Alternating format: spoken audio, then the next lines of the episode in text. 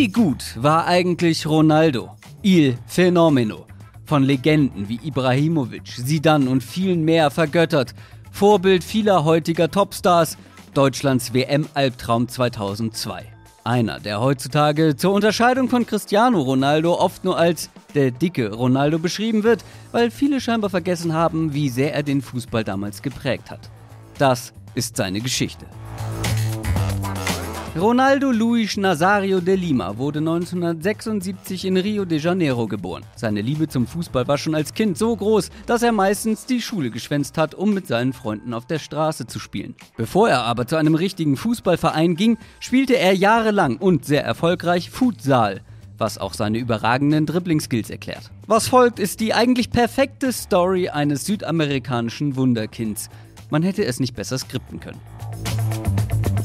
Er geht zu Cruzeiro, hat sein Profidebüt mit 16, schießt fast in jedem Spiel mindestens ein Tor, in einem Ligaspiel sogar fünf, wird anschließend als 17-Jähriger in die brasilianische Nationalmannschaft berufen und darf mit zur WM 94, wird Weltmeister ohne Einsatz und wagt anschließend den Sprung nach Europa. Er ging zur PSW Eindhoven.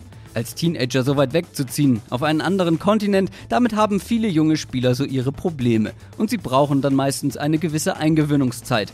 Viele kommen nie so richtig an. Aber bei Ronaldo ist das anders. Er spielte zwei Jahre in den Niederlanden und machte in 57 Pflichtspielen für PSW 54 Tore. Der FC Barcelona zahlte die damalige Rekordsumme von umgerechnet rund 15 Millionen Euro für den erst 19-Jährigen. Und auch in Spanien brauchte er nicht lange, um anzukommen.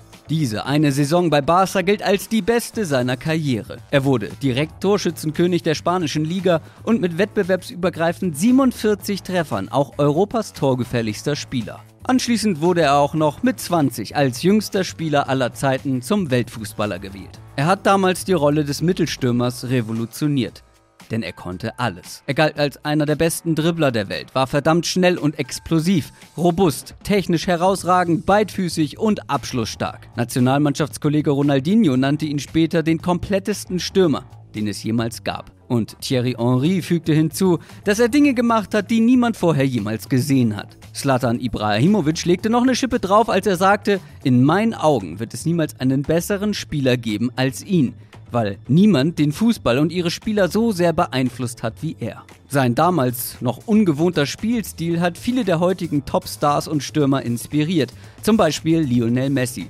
Der sagt, Ronaldo war der beste Stürmer, den ich je gesehen habe. Er war so schnell, er konnte aus dem Nichts ein Tor machen und besser schießen als alle anderen. Aber zurück ins Jahr 1997. Barcelona wollte ihn natürlich unbedingt behalten und hat ihm wohl auch eine Vertragsverlängerung bis 2006 angeboten, aber daraus wurde nichts. Stattdessen ging er nach nur einem Jahr in Spanien dank einer Ausstiegsklausel für 28 Millionen zu Inter Mailand. Er brach damit zum zweiten Mal den Rekord für die höchste Ablösesumme. Auch in Italien schlug er sofort ein. Er wurde direkt zum besten Spieler der Saison in der Serie A und zum zweiten Mal in Folge zum Weltfußballer gewählt. Bei der anschließenden Weltmeisterschaft 1998 lagen alle Hoffnungen Brasiliens auf den Schultern des 21-Jährigen. Und er sollte liefern.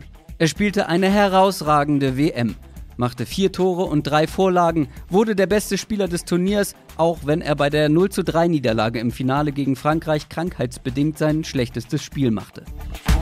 Trotz dieser großen verpassten Chance war er auf dem besten Weg, über Jahre hinweg einer, wenn nicht der beste Spieler der Welt zu sein. Doch es sollte anders kommen. Im November 1999 riss er sich zum ersten Mal die Patellasehne im rechten Knie und musste operiert werden. Nach fünf Monaten Pause konnte er sein Comeback feiern. Das allerdings dauerte lediglich sechs Minuten. Bei einem Dribbling riss er sich sämtliche Sehnen an der gleichen Kniescheibe. Die Verletzung gilt bis heute als einer der schlimmsten der Fußballgeschichte. Es dauerte fast anderthalb Jahre, bis er wieder spielen konnte. Dass er überhaupt wieder spielen konnte, war schon erstaunlich. Aber dass er sogar wieder absolutes Topniveau erreichen sollte, gleicht einem Wunder. Er war zwar nicht mehr so schnell wie vor der Verletzung und nicht mehr ansatzweise so explosiv, aber er war schon kurz nach seinem Comeback wieder verdammt gut. So gut, dass er die brasilianische Nationalmannschaft bei der Weltmeisterschaft 2002 ohne viel Spielpraxis mit acht Toren, zwei davon im Finale gegen Deutschland, zum Titel schoss. Er wurde noch im selben Jahr zum dritten Mal Weltfußballer. Nach der WM wechselte er zu Real Madrid und bildete unter anderem mit Zinedine Zidane, Luis Figo, David Beckham, Roberto Carlos und Raúl die Galaktischen. Galaktisch war auch das, was er vor allem in den ersten Jahren bei Real spielte.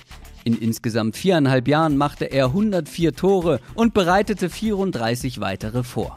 Die richtig große Titelausbeute gab es allerdings nicht. Er wurde zwar spanischer Meister und Pokalsieger, die Champions League konnte er hingegen nie gewinnen. Nachdem er mit Fitnessproblemen und Übergewicht 2007 in Madrid aussortiert wurde, ging er noch für anderthalb Jahre zu AC Milan, wo er allerdings nicht oft auf dem Platz stand und sich 2008 wieder die Patellasehne riss, dieses Mal allerdings im linken Knie. Er ließ seine Karriere daraufhin in der Heimat bei Corinthians ausklingen und beendete sie 2011, auch aufgrund einer Hormonerkrankung. Ronaldo gilt bis heute als einer der besten Stürmer aller Zeiten. Und nicht wenige behaupten, dass er noch über Jahre hinweg einer der besten Spieler der Welt hätte sein können, wenn da nicht diese schweren Knieverletzungen gewesen wären. Was sagt ihr zur Karriere von R9? Wie habt ihr ihn damals erlebt? Schreibt's in die Kommentare und wie immer liken und abonnieren nicht vergessen.